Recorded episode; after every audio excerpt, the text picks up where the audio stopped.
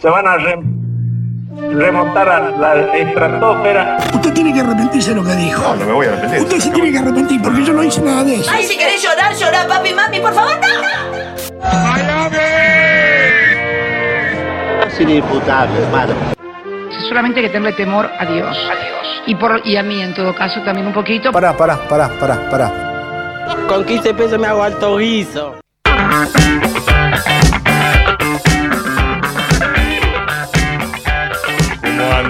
Andan? ¿Cómo andan esos sillazos? ¿Cómo andan, papaeldos?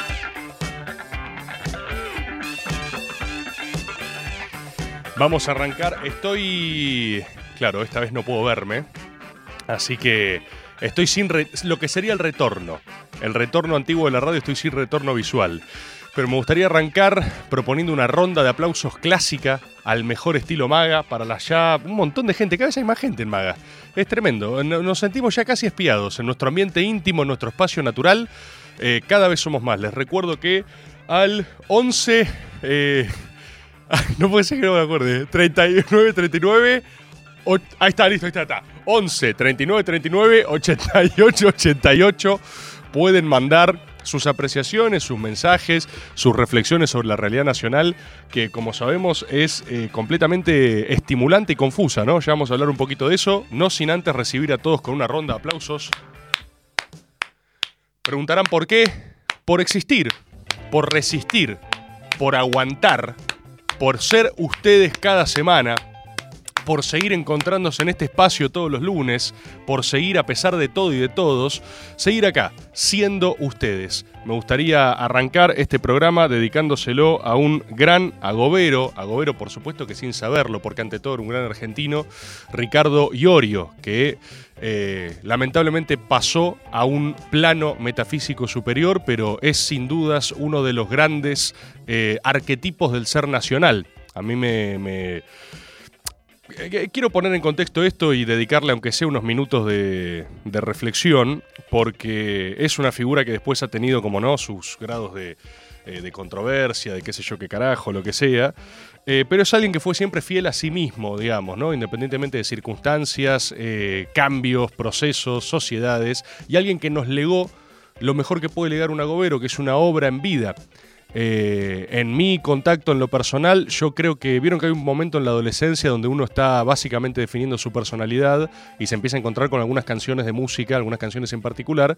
Eh, yo creo que el tema Sé Vos en particular, cuando debo haber tenido 16 años, me parece que hubo un año de mi vida que solo escuché Sé Vos en loop todos los días de mi vida, todo el día.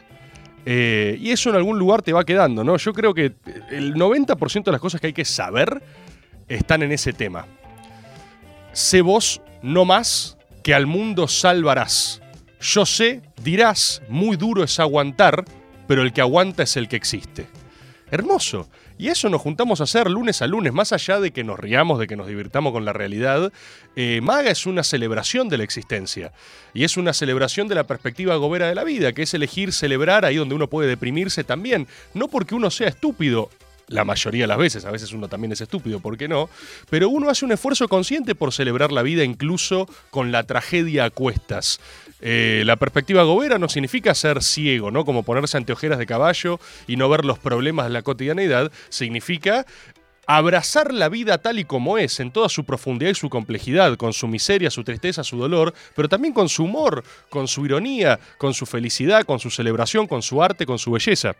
Y después, por supuesto, que la música de Iorio podrá ir en gustos, eh, pero yo creo sin lugar a dudas que era uno de los mejores letristas de la República Argentina. La, poesía de Ricardo Iorio solo puede ser escrita por eh, una persona con un nivel de sensibilidad en el alma, un gran canceriano, ¿no? Como saben, otro de los grandes cancerianos de nuestro Estado Nacional, eh, y que interpretó las pulsiones metafísicas de su suelo.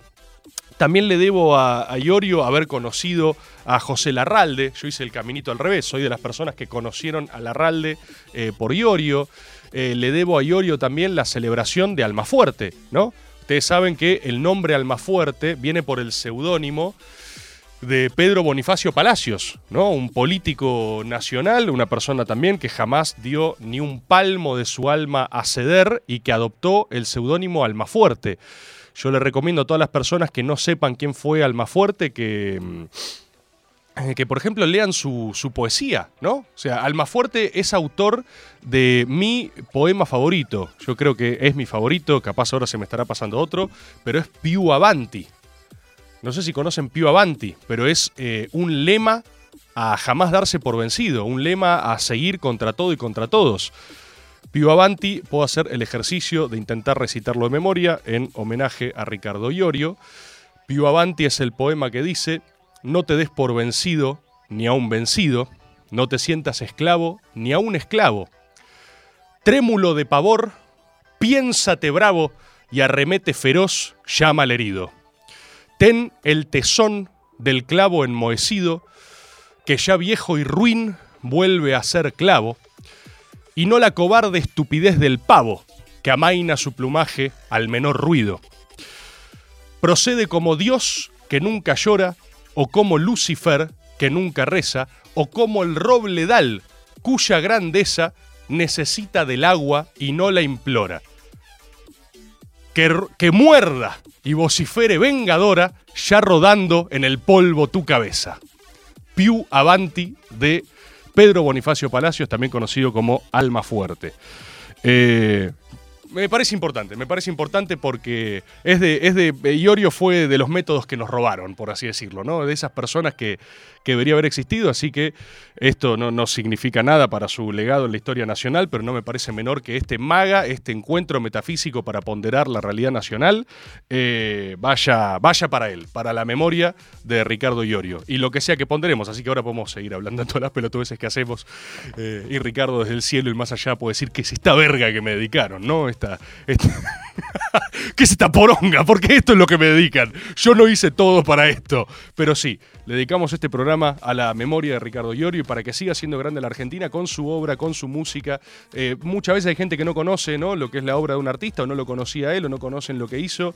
Eh, discasos, discasos, temazos, todos. Eh, recomiendo también sus tangos. Tiene un disco de tangos y milonga. Quiero hablar de las cosas que se supone que no se conocen tanto, ¿no? Porque si recomiendo B8 y Alma Fuerte, supongo que todos van a decir sí, ya lo vimos, pero eh, el que recorre la Argentina, del cacique Yatriel, ¿no? Hay una cantidad de cosas que, que son impresionantes, así que eso para arrancar. Ah. Anuncios y nos metemos con la realidad. Quiero decir, la próxima parada es Tucumán. Voy a decir cosas en Tucumán. Esto va a ser eh, creo que es la, semana que viene o la otra es. La semana que viene. Ah, ya es la semana que viene, boludo. Bueno, ya, ya es Tucumán. El Jungle Man, si puede, me pondrá ahora en comentarios el enlace para que la gente compre las entradas. Tucumanos. Venimos de Mar del Plata, que fue un éxito. Yo creo que en Tucumán tenemos otro desafío, que es una cuestión de densidad poblacional. Eh, también alquilamos un lugar muy grande. A ver, pasame un audio, Maxi, me dice que me están hablando de esto. A ver, pásame. Rebor, cuando vengas a Tucumán, Sí. ¿solo vas a dar bajada de línea peronista o también te vas a poner como loquita? No, mira, siempre me pongo un poco como loquita, la verdad. Y lo de bajada de línea tampoco están así. Eh, me vienen a ver gente de todos los palos, ¿eh? Eh, Gente agobera de todos los palos. Si me traen un radical tradicional a ultranza a ver, dice cosas, bueno, capaz no era justo su lugar, ¿no? Pero agoberos de todas las ideologías, la verdad que toleran bastante, porque es básicamente el mismo código común que construimos acá. Así que garantizo que me voy a poner bastante como loquita en Tucumán. Eh, y no sé bien cuántos seremos. Tengo un cagazo similar a lo de Mar del Plata. Mar del Plata es un lugar enorme, los marplatenses llegaron a último momento. Eh, Tucumán también, no me acuerdo el nombre de la sala, no sé si es Sala Alberdi, pero es como, no sé, 700, 800 personas, es un lugar monstruoso, gigantesco. Y para los términos de Tucumán, creo que tiene que venir todo Tucumán si lo queremos llenar. Así que ahí no sé bien qué onda, pero tienen acá el enlace para... eh, Santiago Torres Díaz se hizo Mariscal Agobero, lo conozco, a Satín Torres, gran tuitero. Bienvenido a Mariscal Agobero, no, no recordaba ni que teníamos esas categorías en el chat. Eh, así que espero, espero a los tucumanos, las tucumanas, agoberos de Tucumán. Eh, nos vemos la semana que viene y los espero ahí. Quiero también agradecer a Mar del Plata. Como dijeron, vinieron a último momento. Hubo un par de cosas interesantes en Mar del Plata. Eh, la primera es que me vinieron a ver el presidente de la juventud del PRO, o el vice, algo así, eh, y el de la Libertad Avanza. O estaban capaz lo estoy diciendo mal, o sea, capaz, era, capaz los digo cruzados. Era presidente de uno y vice del otro de la juventud, pero vinieron de absolutamente todos los palos, a escuchar, por supuesto, la ciencia y la verdad, y a disfrutar y a reír. Y después pasó otra cosa increíble en Tucumán, boludo, en Mar del Plata, que es que no solo llegaron a último momento eh, y colmamos el teatro más grande de la ciudad, esto es dicho así, sin eufemismos, sino que hubo una, una señora que para mí era como el arquetipo de lo marplatense, eh, que literalmente vio fila, había mucha gente y entró sin siquiera saber lo que era. La señora se quedó hasta el final y desbloqueó una nueva necesidad. Lo único que la había indignado es que no había descuento para jubilados. Ella entró a un show agobero, a Rebord dice cosas, sin saber ni qué era un Rebord, porque utilizó el criterio marplatense. Fue la ciudad misma. Vio una fila y dijo, che, ¿qué onda esto? ¿Por qué hay tanta gente acá? ¿Qué es? Bueno, seguro debe estar bueno. Y entró. Y después fue apabullada por la ciencia y la verdad. Y su único reclamo fue que no había descuento para jubilados. Y la verdad que está bien lo que dice. Nosotros como unos tarados, ponderando descuentos estudiantiles y boludeces así, cuando hay un montón de jubilados que evidentemente quieren ciencia y verdad, y la verdad que los estamos discriminando, loco. Así que le quiero pedir disculpas a la señora y agarrar y decir que a partir de ahora voy a instrumentar los medios para que en los eventos que hagamos haya descuentos jubilados. ¿Por qué queremos discriminar? ¿Por qué creemos que esto es cosa de jóvenes, solo de niños? No, los jubilados también quieren ciencia y verdad. Así que vamos a poner descuentos en las dos fronteras posibles. Conocí también a eh, Agob filosófico, Agob Tolkien. Ya normalicé completamente que la gente se me presente como Agobs. Soy Agob filosófico, soy Agob Tolkien. Agob Tolkien agradeció porque se le prendió fuego la casa a Agob Tolkien. Agob Tolkien era Mordor directamente, o sea, se pasó de Mordor y la comunidad agobera salvó a Agob Tolkien.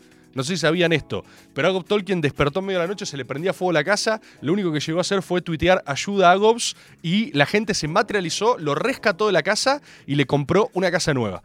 Todo hizo eso la comunidad agobera, así que estaba muy agradecido.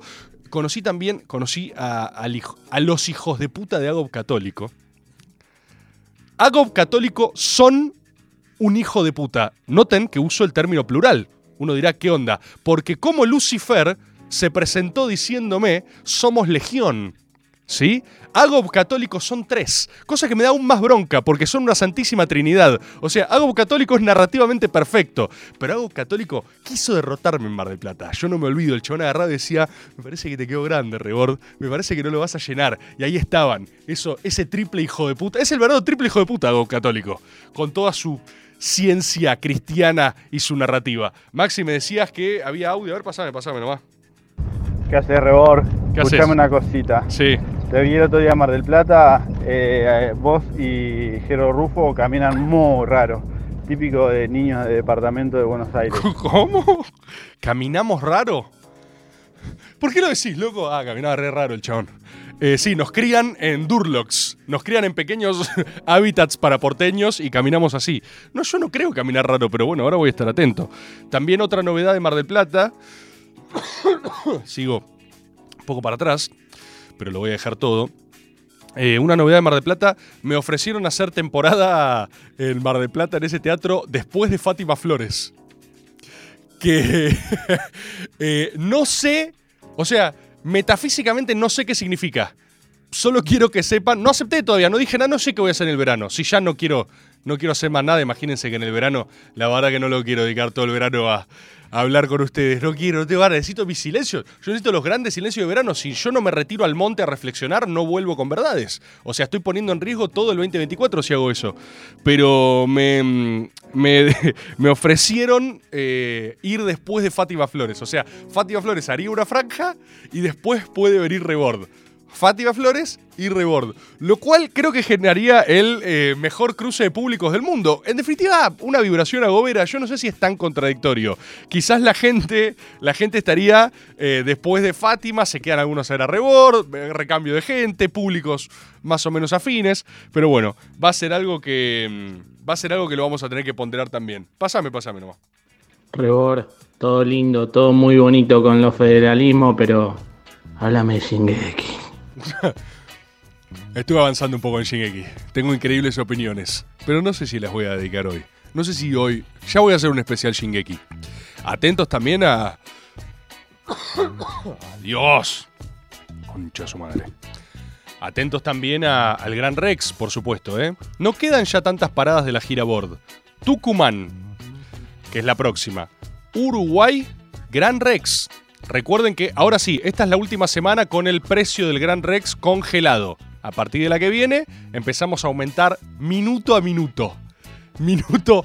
Voy a aumentarla, voy a dar la instrucción de no aumentarla por semanas ni por días. Por minuto. Va a ser la, variación diaria de la entrada a GOB. Vamos a hacer, ¿eh? Así que esta es la última semana con el eh, precio pisado. Mándame, mándame. Decía algo de la falta de nasta, que caminé más que Gimli en el Señor de los Anillos. Vamos a hablar, vamos a hablar de la, de la falta de nafta. Tengo, tengo muchas opiniones al respecto del presente. Y tengo un último anuncio. Acá me ponen 20 minutos, Rebord. Bueno, son 20 minutos de anuncio. ¿Qué vamos a hacer? Hay parte del maga que es anunciar en qué estamos. Anuncios de los anuncios.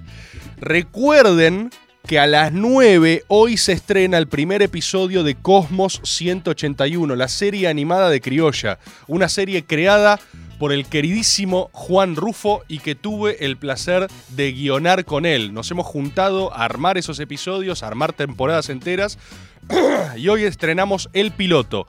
Para esto se lo aclaro a los más conchudos de ustedes cuando lo vean y se pongan en plan, ay, no sé si esto está súper, súper, duper bueno. La concha a su madre, si eso es lo primero. El chaval ya se atajaba, no había salido nada. Pero, ¿sabe por qué les quiero decir esto? Porque es un piloto. Comparen las mayores series de animación de la historia, las más exitosas, y vayan a ver sus pilotos. Son una poronga. Y este no es una poronga. Con eso le estoy diciendo muchísimo, ¿sí? La vara tiene que ser con el primer episodio de cada cosa en el mundo. Lo importante es que logramos hacer algo extraordinariamente difícil, que es conseguir el financiamiento, organizar grupos enteros de animadores, meterle a esa maquinaria gigantesca que es en definitiva la animación. Es carísima, es imposible, no tiene sentido, nadie la quiere financiar, nadie quiere apostar a eso porque la rentabilidad también es muy baja en relación al costo que tiene, pero nosotros soñamos con una serie de animación argentina de calidad que nos haga reír al mismo grado de las que consumimos y lo estamos intentando. Así que hoy sale el episodio piloto, sale en el canal de YouTube Cosmos 181 y van a empezar a estrenarse por ahí. Vamos a hacer de acá a fin de año. La idea es terminar la primera temporada, ya la tenemos grabada, hay que terminar de pulir algunas cositas para los últimos episodios. Eh, deja de atajarte, Tomás. Estoy. Sé que me estoy atajando. Sé que me estoy atajando. Pero a veces uno necesita atajarse en la vida. Compatriotas. La realidad está muy rara. Está extremadamente rara. Eh, realmente. Pásame audio, pásame audio. Le usamos disparador. Gordo, ayer en el obelisco Uy, hubo un ah. encuentro entre los Spider-Man, los que denunciaban fraude y gente del BTS K-pop ahí bailando. Y a partir de ese evento se volvieron a dar vuelta el Baby y todos los que estaban apoyando a Massa o no apoyando a Milei. Hay algo ahí. Bueno, a, a ver, ¿podemos diagnosticar el punto de partida? Hay un estado de locura generalizada. Nosotros desde Maga venimos pregonando el advenimiento de la Gran Guerra Sagrada y ya está sobre nosotros, ¿sí? O sea, el campo de batalla ya se abrió, todos tenemos que combatir eh, y como dijera, eh, vieron que los libertarios estuvieron todo este tiempo tratando de citar mal a Dante Alighieri. No sé por qué se obsesionaron con eso. Hay una frase de Perón que está citando, en realidad está choreando lo que decía Plutarco, ¿no? Del Licurgo el espartano, pero la que necesitan es esa. Perdón que lo siga ayudando, pero lo que quieren decir es como decía Licurgo sobre Esparta. No hay destino más infamante para cualquier espartano que en aquel que se decidan los destinos de Esparta estén los dos bandos o en ninguno. Pasa que lo que creo es que no pueden decir esa frase de corrido y rápido sin que eso salga algo así como me lo voy a coger adentro de la sábana. Yo creo que no sé bien qué es, pero cuando vos sos liberal, cuando vos querés dar una cita, la cita entra, entra en una especie de misteriosa procesadora y sale como una suerte de analogía de pedofilia. Todavía no entiendo bien cómo es ese mecanismo secreto, pero si quieren usar esa frase para correr a los votos en blanco, la que necesitan es esa, es, es esa, no, no hay por qué inventar ninguna otra pelotudez. Yo creo que vivimos en un estado de confusión generalizada, eh, no sé si les pasa a ustedes, pero se han corrido absolutamente los límites de lo verosímil. O sea, los días en Argentina se parecen a despertar, ver qué cosa completamente imposible hasta ayer sucedió, asimilarla como normal en 10 segundos y pasar a otra. Entonces el argentino se despierta, ve una declaración que jamás se hubiera imaginado, hace un memardo, agarra y dice, uy, se me ocurrió un bemardo con esto. Lo hace y dice, bueno, me voy a laburar. y, y sigue. Y la realidad es esa. Y los límites se han corrido al punto. ¿Se acuerdan que uno en un momento le preocupaban las fake news? Era como, uy, las fake news, qué problema ontológico que tendremos acá. Las fake news fueron completamente destruidas por el peso terrible de la realidad. Allá, la- las fake news, las fake news son tibias ahora. O sea, cuando vos ves una fake news decís, "Mm, se la jugó poco. Ahora las noticias son Viviana Canosa respalda a Juan Grabois. Van por todo, dos puntos. Y vos lo ves y decís, "Hmm, sí, no, sí, la verdad que. La verdad que puede ser. Eh, Estaba al caer, más o menos. Y ya no falta el que dice, y sí, obvio que no, no se daban cuenta que esto estaba pasando. No hay realidad, boludo. Imagínense que a mí lo que me pasa últimamente es. eh, Yo ya estoy, yo ya estoy pasado, obviamente, ¿no? Pero eh, para mí es entrar a Twitter y que alguien me diga, che, ayer Majul te citó con Milei y te puso como ejemplo de una campaña de trolls. ¿Y saben qué es lo peor? Lo peor no es eso, lo peor no es que sea falso, lo peor no tiene nada que ver con eso. Lo peor es que yo creo que ya estoy en un estado psíquico en el que ni siquiera me preocupa. Eso en marzo me hubiera dado una dosis moderada de ansiedad y estrés. El otro día mi reacción genuina fue, sape. No hay nada, no hay nada. La Argentina está en un estado de post-psicosis. Ya no importa, no importa quién se posiciona, ni cuándo, ni dónde. Es eh, la nata sale en C5N y dice estamos en peligro. Al otro día se da vuelta y dice, pero más vale que Cristina vaya presa. Capaz Massa dice, yo estoy de acuerdo, pa. Y Babi dice, ¿cómo dice que dice? Entonces a Milei hay que hacerlo pija. Después se da vuelta y dice, hablé con Lila Limones y la verdad que Milei es un máster. Después Milei se da vuelta y dice, niños envaselinados. Y después dice, esto es una operación, me están sacando de contexto. ¿Cómo sacás de contexto niños envaselinados? La puta madre. Después las contraoperaciones a masa son, mirá, mirá esta captura de masa. Rápido, sumé a masa, mirá esto que hizo. ¡Ah! ¡Masa! ¡No! ¡No, masa! ¡No, por favor! Es increíble, es preocupante el estado de masa. Simplemente no es lo mismo, es el reino de la locura. Y después hay otros que están, yo me acuerdo, los libertarios, a mí, para mí, esto es mi balance político de esta última semana, yo creo que un poco se acordaron encima. ¿A, qué me refiero con se acordaron encima? Se hicieron acuerdos encima. Porque todo en ellos es un poco precoz, ¿no? Todo es un poco como, ¡ah, ah, ay, ay, hice un acuerdo, perdón! Un poco antes de lo que el timing te lo sugiere. Por eso nos dieron la semana más psicótica de la historia y ahora yo considero que están un poquito más estabilizados. O sea, ahora la cosa se estabilizó un poco más. La, nota con Milei, de Milei eh, con Trebuch, fue una locura, pero fue una locura en términos antropológicos, fue una locura en términos de los elementos más básicos de la subjetividad. Eso no es una operación, ¿sí? Que la gente vea a alguien diciendo que todos nos masturbamos con la foto de una señorita y que cuando nosotros estamos cascoteándonos la marmota, él ya está adentro de la sábana y dice, ¡Oh no! ¡Mi ley estaba acá en mi sábana! Que alguien después diga, esto es un poco raro, aunque no lo crean, no es una operación compleja y coordinada que involucró grandes áreas del Estado Nacional. Se parece bastante más a que si vos haces algo rarísimo, es estadísticamente probable que la gente diga, esto me pareció un poco raro, ¿sí? Entonces yo creo que ahora los libertarios, como tienen las fases aceleradas de todo, también están pasando como su estado de la juventud maravillosa. Están un poco en 2014. Es como si, es como si hubieran ganado la batalla cultural sin década ganada. Entonces cualquier cosa que pasa es una operación.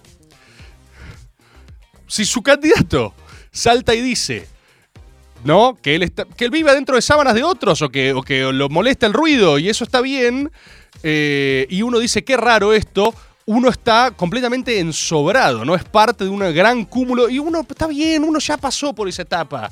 Uno pasó por esa etapa donde cada opinión que producía sombra era una operación coordinada del grupo Clarín. Y algunas eran así, y otras eran la mayoría de nuestros viejos en sus casas diciendo, estoy cansado, esto me hinchó las pelotas. Y eso después lo entendés en algún momento.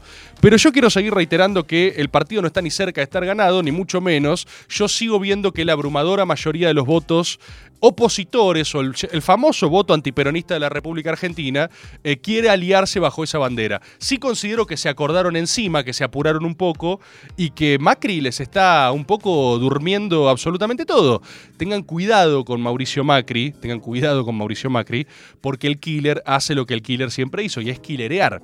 Mauricio Macri lo que está haciendo es un tour de protagonismo con Milei, eh, como no lo hizo ni con Larreta, ni con Patricia, ni con nadie. Eh, y yo esto ya corre por cuenta de ellos. Ellos evaluarán qué les conviene hacer y qué no. Eh, para mí, no sé si les suma tanto, pero ya ni siquiera es una opción. Ya no lo deciden ellos. Porque nadie le dice a Macri qué hacer. ¿sí? Eso también es importante. Después viví algunos días muy divertidos, esto sobre todo en Bar del Plata, pero leí, esto no es para hacer, o sea, esto no fue una línea masiva, fue solo algo que a mí me dio mucha risa, porque fue un intercambio genuino entre personas que se mm, expresaban en redes.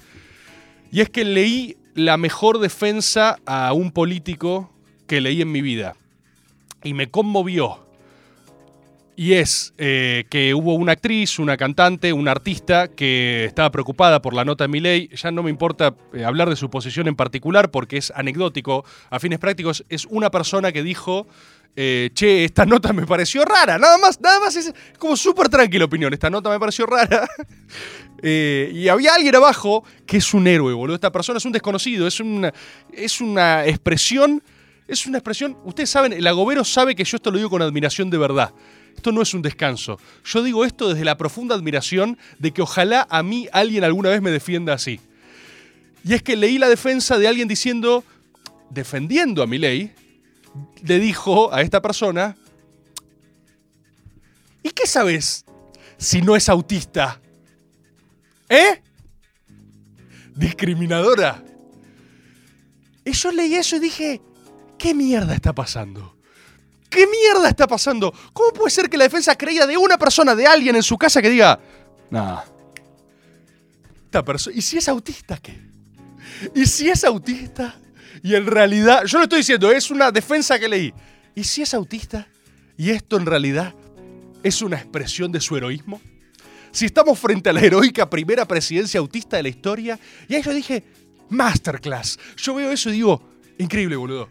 Increíble. Porque ni la, ni la mejor, ni la época más convencida de la cámpora dio esos niveles de lealtad y de organicidad. ¿Y quieren que les diga por qué? Porque esos niveles de organicidad requieren de libertades que en la cámpora no conceden. En la cámpora nadie se jugaría a hacer una defensa. Esa defensa es propia de un volante creativo. Esa defensa es propia de... Es, es, es algo que haría Sebastián Villa en Boca. Esa defensa es algo de, de, solo un, un volante que puede desbordar de una manera que ni él sabe que iba a hacer. ¿Se entiende? Es como agarrar la pelota y decir, ¡Ay! ¡Me sorprendí a mí mismo! ¡Gol! Oh. ¿Sí? Eso es... ¿Y qué sabes si no es autista? Me fascinó. Durante todo el día que leí eso, me estuve riendo solo. Porque Catato lo recordaba y decía, ojalá... A mí, me... a mí ¿saben cómo me defienden los agoberos? No es tan gordo. La concha de tu madre lo quedaría por alguien, lo quedaría por alguien que dijera, eh, che, ¿y si no sabes si no es autista si no, o si, o esto, eh, ¿qué sabes? Si no estamos, si esto no es en realidad, eh, perfecto, no me voy a meter eso, es una defensa que vi, es una defensa que dije, claro, tipo, bueno, la primera presidencia autista de la historia, y eso usarlo como activo, es impresionante. Yo creo que, mm, yo creo que todo el ya lo he dicho muchísimo, lo, vengo diciendo hace dos meses. Pero hay un estado de bosterización nacional. Hay un estado de bosterización nacional absoluta. Eh, y yo lo pienso porque todo el país está un poco en One Last Pipa Time. Voy a desarrollar. ¿Por qué todo el país está en One Last Pipa Time? ¿Tenés un audio de esto? Pásame. Dale boquita, dale boquita. Está bien. Hay algo ahí. Hay algo ahí. ¿Saben por qué todo el país está en estado de bosterización nacional? Porque, por un lado, la racionalidad se fue por la ventana hace ya mucho tiempo. O sea, nadie, eh, si hay alguien derrotado en la República Argentina son los caballeros racionales, ¿no? La gente que en marzo estaba sacando conclusiones, la gente que en marzo estaba diciendo, bueno, yo la veo más o menos por acá, ya nadie ve nada. Argentina es un pato ciego gigante de gente dando vueltas en círculos eh, y dedicándose victorias y derrotas independientemente de lo que suceda. Al mismo tiempo, todas las estrategias de todos los sectores son... Esta es la última, ¿eh? One last people time. Los comandos de campaña se juntan, se miran así y dicen, esta línea no tiene sentido. Pero diablos. One last paper time, ¿sí? Es el Aim for the Bushes colectivo más grande como nación del que tengamos memoria. Voy a dar algunos ejemplos. Por ejemplo, eh, vamos, vamos, a hacer un análisis sociológico. Bajamos un poquito la cortina. Vamos a un análisis sociológico del voto y del 37% que hoy tiene masa, ¿no? En serio, hablando en serio, hablando en serio, compatriotas, ¿ustedes de verdad creen que... No hablo de nosotros, hablo del grueso de, lo que se llama gente. ¿Ustedes creen que la gente votó peronismo convencida? ¿Ustedes creen que la gente fue al cuarto oscuro y dijo, por las 20 verdades, la doctrina justicialista, la impecable gestión de Sergio Massa, yo meteré este voto en este sobre y en la urna y con convicción? No, no. Excluyan de este porcentual a los que ya estamos quemados, a nosotros. Nosotros no contamos, nosotros nunca contamos. Nosotros no contamos ni para los focus group, ni para las opiniones de verdad. Nosotros no contamos. Yo hablo de la gente normal. La gente normal no votó al peronismo por convicción, ¿eh? Eso es importante saberlo. La, gente votal. La gente. Votal. La gente normal votó al peronismo en modo One Last Peronismo Time. La gente dijo. Diablos peronismo. Yo había decidido no votarte. ¡Oh, damn! ¡Oh, diablos peronismo! Quiero que sepas que cuando. Para el segundo año de Alberto yo había dicho nunca más. No more había dicho. No lo vas a hacer de nuevo, peronismo. Y agarraron y dijeron, ay, hijo de puta, yo no te quería votar, pero este chabón del otro lado me habla de niños envaselinados y de vender órganos. ¿Cómo lo hace? How do you do it, peronismo? How do you do it? ¿Cómo? ¿Cómo? ¿Cómo? ¿Por qué? Otra vez, guau. Pero la última dicen, ¿eh? Lo miran a masa y dicen, ¡ay, hijo de puta que sos! Y pasa así, eh, eh, eh, eh, pish, pish, pish. Hijo de puta, la gente en la casa se la quiere dar al peronismo. Está ahí diciendo, ay, no puedo creer que no voy a volver a votar, ¿por qué? Y todo está dándose eso a one last peronismo time. Todos están así, todos están así. La campaña de la Libertad Avanza también está así. La Libertad Avanza está diciendo one last time, one last paper time. Hay que tirar toda la carne al asador. Todos están diciendo one last time. Mauricio Macri está en one last time, one last killer time. Mauricio Macri salió así. Volvió Mauricio. Mauricio Macri. Antonia está en modo one last paper time. Antonia, que le dijo a Macri, todos, todos salieron a bardear a Mauricio Macri por usar a su hija electoralmente. No sé, ¿eh? No sé. Permítanme dudarlo. Para mí hay algo ahí. Para mí hay un, hay un arco de personaje a explorar en Antonia Macri, ¿eh? Macri ahí viendo la tele, Antonia mirándolo y diciéndole, che, pa, ¿vos vas a bancar a mi ley o no? No, no sé, estaba viendo. Ah, disculpa, pensé que tenías huevos. No, no, pará, pará, Antonia, ¿qué, qué, qué dijiste? No, no, porque estos, eh, Larreta, Bullrich, ¿no eran los que te habían tratado de mufa, piedra, boludo, que no ganan elecciones? Bueno, sí, pero... Ah, no, no, nada, nada, nada, para saber, para saber. Cagón. Antonia está en modo One Last Time. Antonia está diciendo, es ahora o nunca. Cagón. ¿Sabes lo que debe ser para Macri llegar a la casa y que todos los días Antonia lo basuré de arriba abajo? Diciéndole, ¿qué pasa, pa? ¿Qué pasa? ¿Te la vas a jugar o no? Uy, uy, qué fresquito. Qué fresquito. Mirá que Boca, mirá que Boca juega la final ahora, le dice. Lo voy a volver loco a Antonia Macri. Antonia es un gran arco de personaje para explorar, ¿eh? No lo dejaría ahí nomás. Todos, dale cagón, le dice. Todos están, todos están en modo One Last Time. Reitero lo de la gente, ¿eh? para los que ya salieron a cantar victoria, la gente no quiere votar peronismo, la gente está diciendo la concha, ¡ah, Dios, no puedo ser otra vez! Es casi, es casi como una, es casi como una conducta problema, es, es casi como una recaída. Es como, no, pensé que iba a zafar de esto y tienen que ir contra este candidato, la concha de su madre, la concha de su madre. Yo creo que todo avanza a, a- ¿Por qué Antonio habla como rebord? Dice, yo creo que yo creo que debe tener una tonalidad similar. One Last, Peronismo Time, todos están en modo última bala. Los medios están recontra interesantes también. Babi está dando sus mejores performances ever, ever, absolutamente. Lo estoy viendo últimamente. Viendo a Babi, también yo me di cuenta que. eh, Vieron que uno tiene sus, ídolos personales, ¿no? Ustedes saben, uno, uno quiere emular gente, gente que dice, "Uh, me gustaría tener algo de este, algo del otro. Y hubo un momento donde me di cuenta que creo que me gustaría bastante envejecer como Babi Echecopar. ¿Por qué? Voy a desarrollar. Primero, eh, fascista, obviamente, ¿no? O sea, de base, pero, pero, pero lo digo bien, ¿eh? Digo- eh, seamos honestos entre nosotros. Casi que ya la mitad de opiniones que uno tiene son, son fascistas. No digo las que dice, las que uno dice, las que uno piensa, ¿sí? Uno está, ve la tele y ya estás más facho. Yo tengo 30 años. Imagínate a los 60. Ahora imagínense ustedes. Ponele que ustedes no se identifiquen con esto que yo acabo de decir. Pero sean honestos con lo que opinan, hijos de puta, ¿eh? Y si, y si no opinan algo tan hardcore, compárense con lo que pensaban hace 8 años, hace 6, hace 5, ¿sí?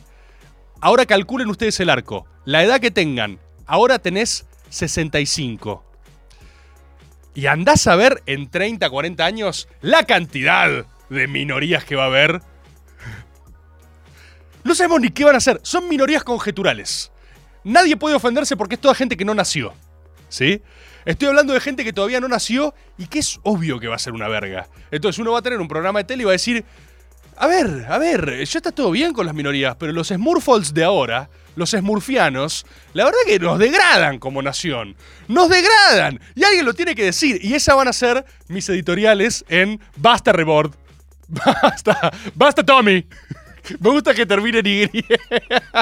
me, gusta, me gusta que termine en Y. Basta Tommy. Basta, Tommy. Qué buen nombre de programa, Basta, Babi. Es un conceptazo que se llama Basta. O sea, el programa mismo es tipo, Basta, Babi, por favor. Y Babi no parará. A mí me hace reír mucho. Basta, Babi. Entonces, cuando estemos en Basta, Basta Tommy 2056, por supuesto que vamos a ser fascistas. Y más vale que ustedes estén ahí, hijos de puta, porque las 12.000 personas que ahora tienen opiniones diversas, en 30 años todos vamos a ser viejos todos van a querer echarnos a nosotros y nosotros no nos vamos a ir una mierda.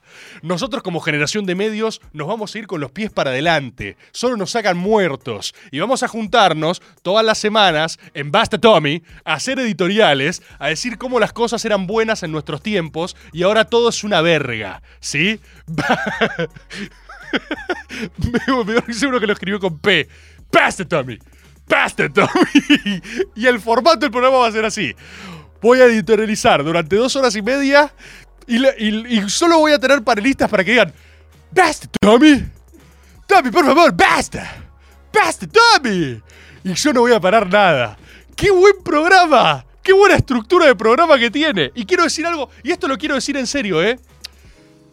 No hay muchas personas en la República Argentina, esto lo digo en serio, no hay muchas personas en la República Argentina que puedan hacer lo que hacemos Babi y yo. No hay muchos. Babi habla una hora de corrido sin parar, diciendo lo que sea que se le viene a la cabeza. Nadie editorializa así en la Argentina, ¿eh? Porque me dice, o sea, si me dicen, no, y Pagni, Pagni está leyendo, y está muy bien, ¿eh? Pero una cosa es ir con un cuadernito y haces. Ajá, sí, no, y después sigue esto. Y otra es freestyle, pa. Freestyle. ¿Ustedes vieron el programa de Best Baby? Best Baby se para, dice, me crucé con un tachero. Y le dije lo que, lo que pensaba, y la verdad que la gente la ve como yo, la gente apela como yo. Y se baja del taxi y uno me puteó. Y uno me puteó y no sé qué. Y va, y es, es freestyle mental. Y además, otra cosa que le descubrí que, que siento que es muy tierna. ¿Vieron? ¿Vieron que es como un enano fascista que banca a muerte a Alfonsín? Porque Alfonsín es su juventud maravillosa. Entonces, entonces, Best Baby es como un cúmulo de opiniones de que hay que llenar de plomo a estos hijos de puta cobardes de verga, timoratos del culo. Pero con Ricardito no, eh, la concha de tu hermana. Pasame ahora mismo, pasame ahora mismo una editorial de Ricardo Alfonsín, super verga muerta, donde todos vamos a respetar al último grande de la democracia argentina. Y empatizo mucho con eso. Empatizo mucho con eso. Hermano, nosotros somos generación bicentenario. Eh, cuando tengamos 60, voy a poder ser todo lo fascista que quiera, pero la clave va a ser que cada tanto, no sé, alguien bardea a Néstor y decir, ¿qué dijiste de Néstor? Pedazo de minoría de mierda que debería ser expulsada de la República Argentina. ¿Qué dijiste de Néstor? Ya está, me cansaron. Poné a Abel Pintos. Poné a Abel Pintos a todo volumen. Poné a Abel Pintos. Vamos a escuchar por una gota de tu voz en loop. Porque es un temardo. Y estoy harto de fingir que no. Estoy harto de fingir que no es un temardo. Por una gota de tu voz. Sí. Vamos a llorar todos, papá. Estos eran buenos tiempos, la concha de tu hermana. Poneme a Banti Morocha, hijo de puta. Poneme a Banti Morocha. después, y después seguir bardeando como si no hubiera mañana a alguien sin consecuencias. Basta, Tommy. Basta, Tommy. Quizás vas a verme llegar, vas a oír mi canción. todo, todo eso conviviendo al mismo tiempo con el programa más facho de la historia en Basta, Tommy. Diciendo... Es, buenísimo. es un programón. Hay que hacer basta, Tommy, ahora quizás. Quizás no hay que esperar 60 años. Según la coyuntura política y cómo se dé, capaz lo podemos hacer el año que viene. Basta, Tommy. Basta, Tommy. es hacer un puente. Poneme a hacer un puente, hijo de puta. Poneme a hacer un puente y vamos a editorializar sobre hacer un puente, sobre por qué hay que expulsar a los migrantes de este país. ¿Eh? Hacer un puente. Pasame audio. Bor, ¿hay alguna linealidad en lo que suceda el sábado con Boca y el balotaje? Digamos, el resultado podría afectar la elección, tengo esa sensación. 100%. 100% pone una de Rosana, ponen acá. Todo, toda una nostalgia frisada en el tiempo que después justifique ser un monstruo, básicamente. Pero eso no importa, porque vos tenés tu soft spot y mientras no se metan con eso, es que dijiste de Néstor la concha de tu hermana y después seguimos. Eh, he hablado mucho al respecto de la ligamen espiritual entre Boca y la República Argentina y sobre el peronismo eh, en general. Eh, y la verdad es que sí, están completamente ligados, pero por el estado psicológico de Argentina. Después hay algo increíblemente concreto, pero es que Mauricio Macri y Milei han hecho un frente común, esto es real, nadie se puede ofender, contra Juan Román Riquelme. y es cierto, y ya lo han expresado. Eh, Milei dijo textualmente que eh, él volvería a ser hincha de boca si cambia la dirigencia, lo cual es una manera extrañísima, si me preguntan a mí, de ser hincha, pero eh, cada uno con su culo, que haga un florero si se le canta, ¿no? para mí es extraña, pero han elegido eso y eso también se ha posicionado. Yo creo que lo que tenemos que hacer Creo que esto lo podemos hacer, y aparte lo puede hacer gente de cualquier ideología. Peronistas, libertarios, zurdo, facho, gorila, radical. Tenemos que ir elaborando. ¿Vieron este meme que hay ahora que es muy bueno? Y es mejor si lo dicen en portugués. Que es que ponen a los dos clubes, ¿no? Boca Fluminense, los ponen así y dicen, ¿cómo dicen? ¿Cómo dicen que va a ser, que va que va a ser los dos clubes? ¿Cómo va a ser de verdad? Y, pones todas las asociaciones, o sea, lo que se enfrentan de un lado y del otro. Yo creo que como Argentina ya nos merecemos un buen afiche de, de Argentina Endgame a la altura de las circunstancias. O sea, con todos, con todos los que se hayan posicionado de un lado y del otro. Eh, y aparte, si es verosímil, va a ser celebrado por todas las partes. Todos, todos sabemos quiénes nos estamos enfrentando y qué preferimos, al menos los que se han explicitado, ¿no? Básicamente. Eh, hay que hacer un buen afiche, hay que hacer un buen Argentina Endgame para ese domingo y celebrarlo, celebrarlo como la gran conflagración nacional eh, que claramente va a ser. Hay unas ganas, eh, hay unas ganas de que... Hay unas ganas de que se vaya toda la mierda. Hay ganas, ¿eh? No me lo pueden negar a mí. Yo no tengo ganas. Yo soy alguien que prefiere un orden injusto a una anarquía justa como tantas veces les he dicho, hay mucha filosofía en esa frase, solo la interpretó, eh, ay, ¿cómo se llamaba? Hago Vigilante, que no sé dónde estará ahora, no sé dónde está cumpliendo sus funciones, capaz lo exiliaron. Pero hay unas ganas de que se vaya toda la mierda. Acá me decían que hable, hable, de, hable de la nafta. Eh, primero puedo hablar de mi experiencia personal. Yo vine de Mar del Plata, eh, cargué nafta 15 veces cargué nafta. Cargué tanta nafta que un poco me dieron ganas de cargar un poco de nafta y tirarla al piso así.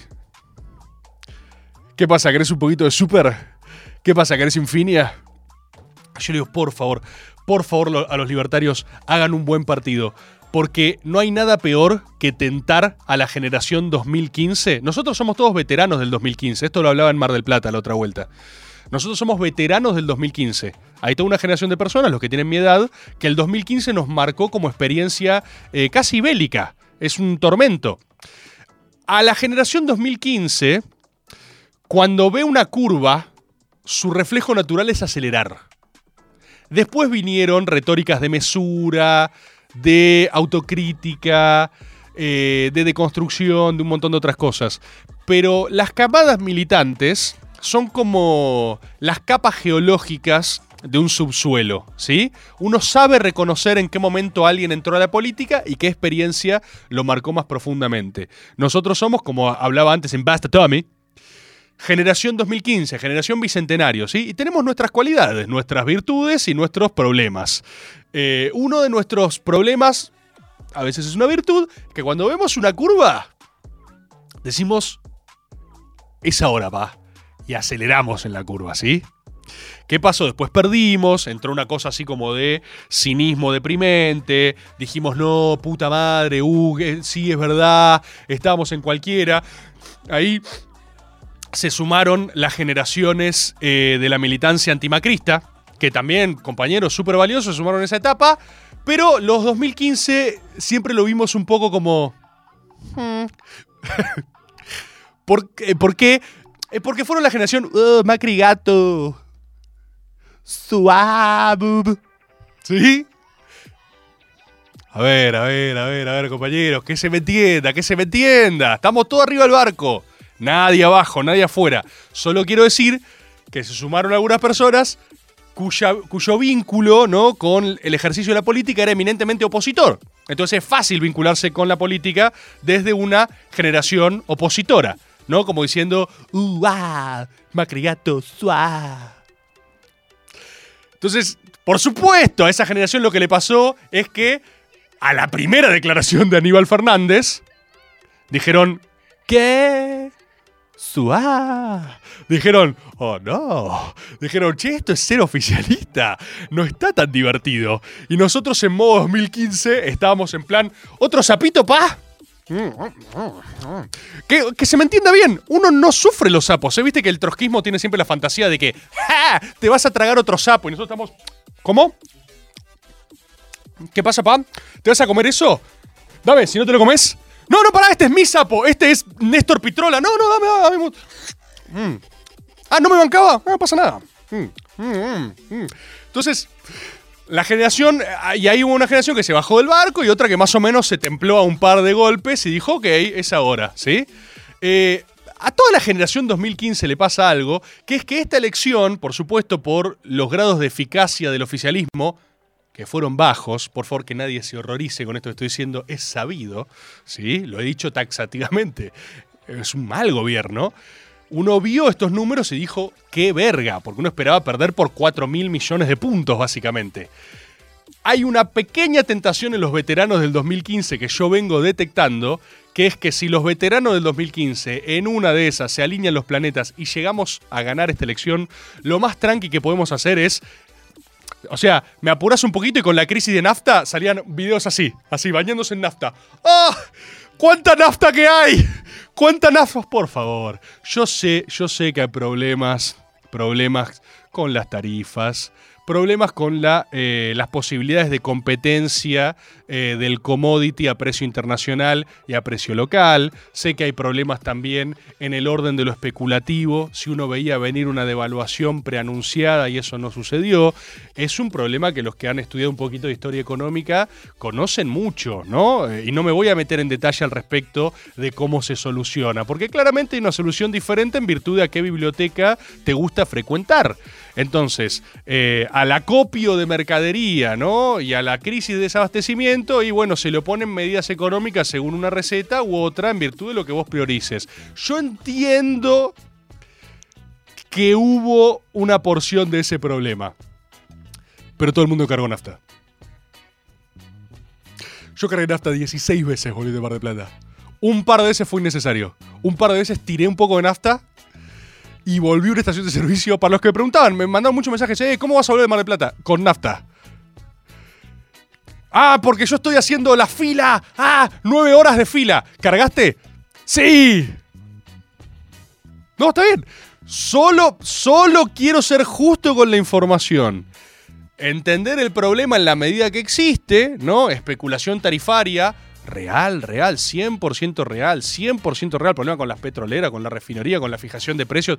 Querés incluso conceder los problemas en términos de marcación arbitraria de precios y cómo eso puede tener un comportamiento indeseado en los también parte del comercio, productores, todo, todo, todo. Te concedo todo.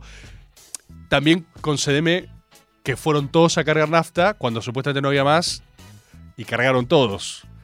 Entonces, perdón que lo diga así, no solo hubo nafta, sino que hubo nafta para una sobredemanda de 48 horas de pánico total, o sea, donde la gente más quería nafta y más buscaba nafta y todos se graban sus videos diciendo ¡Ah!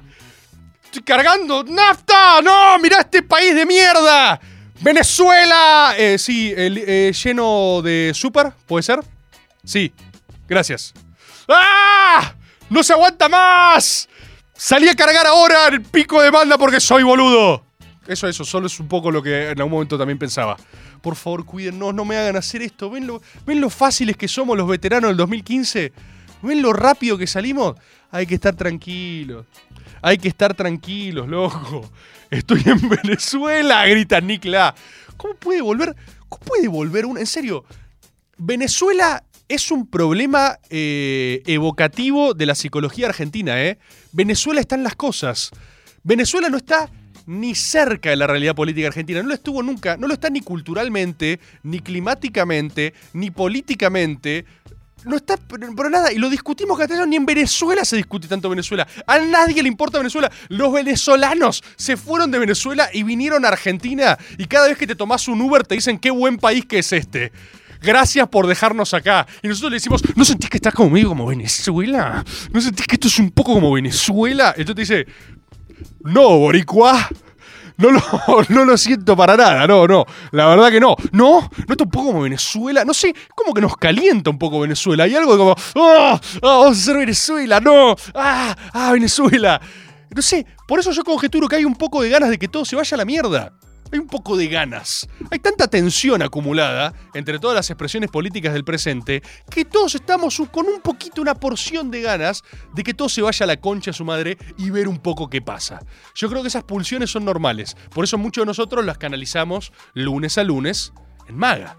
¿No? De 8 a 9 agarramos y decimos ¡Ah! ¡Que todo se vaya a la mierda! ¡Un poco! A ver qué pasa. Y después un poco nos calmamos. Si nos mantenemos más, es como la purga. Si lo mantenemos más o menos cerca como es la purga, Boricua es de Puerto Rico. Mis boricuas. Estamos acá, boricuando entre nosotros. Panas.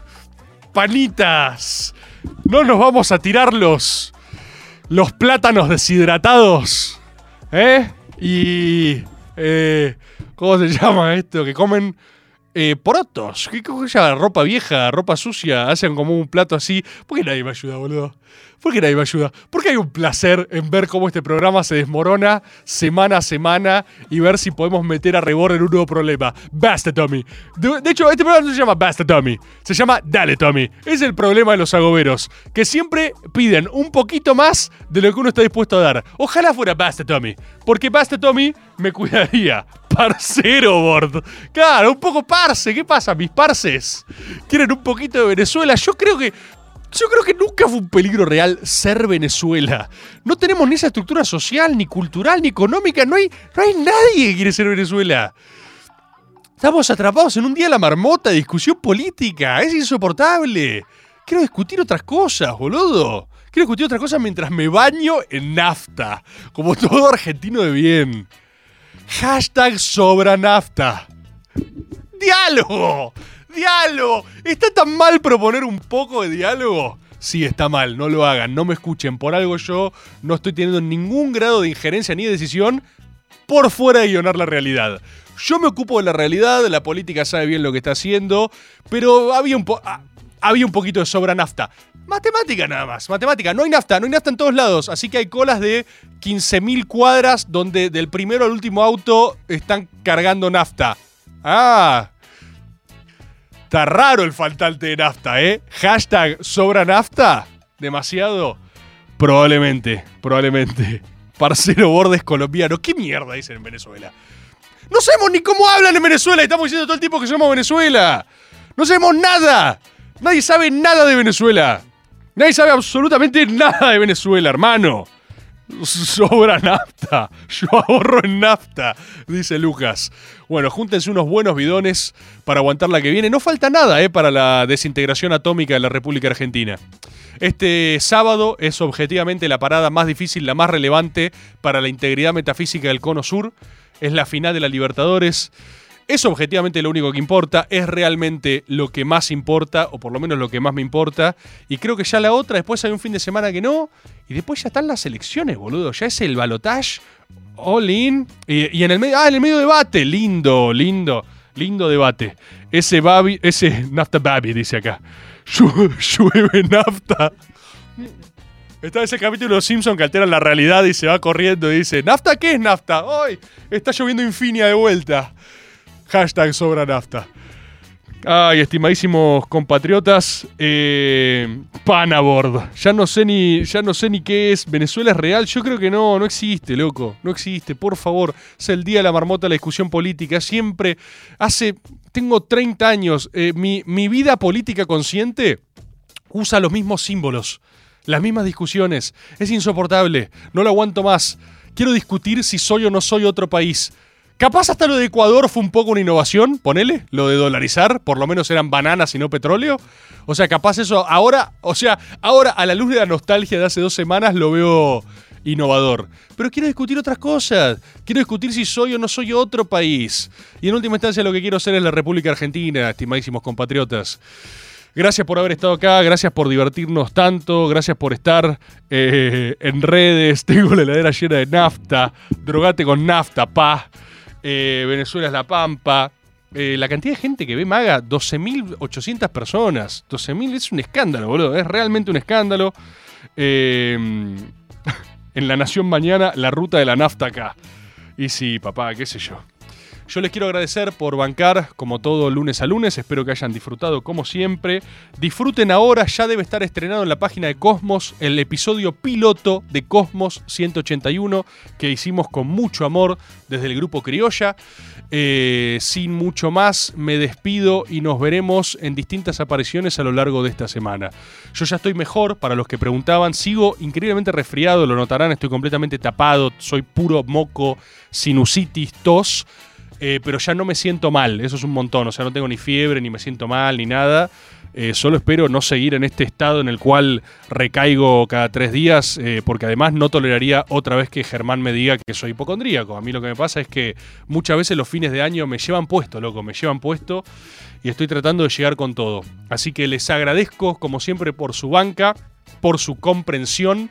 Eh, y nos vemos en la semana. Voy a poner ahora lo de Tucumán también. Compren entradas para Tucumán que tenemos que llenarlo, ¿eh? Vamos a ver cómo está el desempeño tucumano. Compatriotas, adiós en Maga hasta el lunes próximo con, con... No, no voy a decir nada. Vamos a ver qué pasó. Vamos a ver qué pasó. Que pase lo que tenga que pasar.